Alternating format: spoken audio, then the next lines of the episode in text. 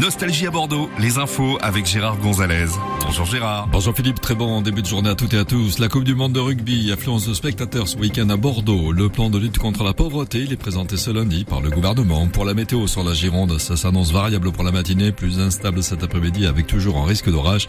Et pour les températures, pas plus de 24-25 degrés en Gironde aujourd'hui.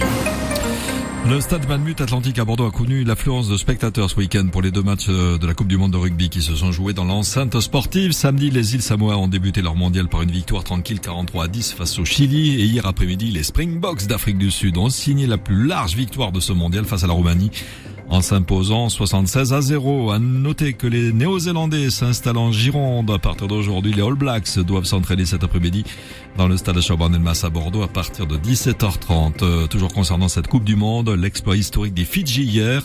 Les Fidjiens qui ont battu l'Australie 22 à 15, victoire qui leur permet d'envisager une qualification en quart de finale du mondial. Et puis enfin, à noter l'Angleterre solide qui a dominé le Japon 34 à 12. Et enfin, retenir, retenir que ce jeudi que le 15 de France jouera son match contre la Namibie. À Bordeaux, l'Agence régionale de santé a annoncé avoir identifié 15 nouveaux cas de botulisme depuis la révélation la semaine dernière des premiers cas suite à une consommation de sardines en conserve faite maison dans un bar à vin du quartier Saint-Pierre à Bordeaux.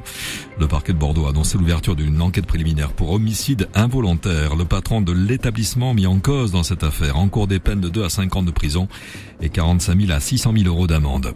Le gouvernement présente euh, ce lundi le nouveau plan pauvreté baptisé Pacte des solidarités. Après plusieurs reports, cette nouvelle stratégie de lutte contre la pauvreté suscite d'importantes attentes dans un contexte de forte inflation, Nicolas Beaubois. Pour rappel, le premier plan pauvreté du quinquennat prévoyait plusieurs mesures, dont des bonus mixité pour les crèches accueillant davantage d'enfants défavorisés dans les quartiers sensibles, des petits déjeuners gratuits à l'école en zone prioritaire ou encore la création d'un revenu universel d'activité qui n'a jamais vu le jour. Dans le pays, selon l'INSEE, la pauvreté touche plus de 9 millions de personnes, soit près de 15% de la population.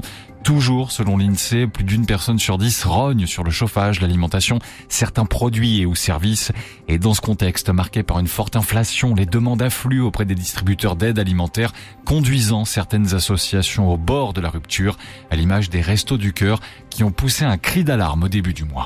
La lutte contre le harcèlement scolaire, le ministre de l'Éducation nationale Gabriel Attal va s'entretenir avec les rectrices et recteurs d'académie ce lundi, une réunion en distanciel pour lancer un audit sur toutes les situations de harcèlement qui ont été signalées récemment. Et récemment, le ministre a jugé choquant un courrier du rectorat de Versailles envoyé il y a quelques mois à la famille d'un lycéen de Poissy qui se plaignait de harcèlement scolaire et qui s'est suicidé cette rentrée. Dans cette lettre, le rectorat qualifié d'inacceptable euh, des propos des parents qui auraient remis en cause l'attitude des personnels de l'établissement scolaire. La crise migratoire en Italie, la présidente de la Commission européenne a présenté hier euh, sur la petite île de Lampedusa un plan d'urgence pour aider Rome à gérer les flux migratoires en provenance de l'Afrique du Nord. Ursula, Ursula van der Leyen, qui a visité euh, l'île de Lampedusa avec la chef du gouvernement italien, Giorgia Meloni, a appelé euh, les partenaires européens de la péninsule à la solidarité.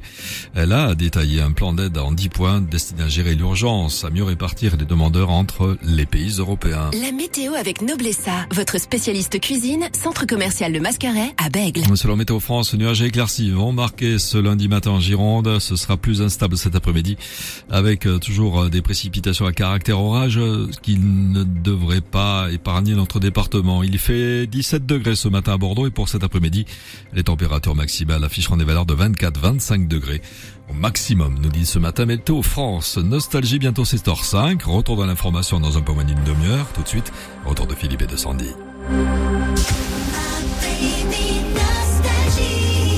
Bonne fête Nadège, c'est votre fête aujourd'hui. Bonjour Sandy. Bonjour Philippe, salut tout le monde. À 7h15, Nostalgie paye vos vacances. Et puis tiens, un petit SMS défi au 7 10 12. On a 300 euros cash pour vous à 8h50. Enfant, je passais mon temps à commencer à réfléchir à vos souvenirs d'enfance.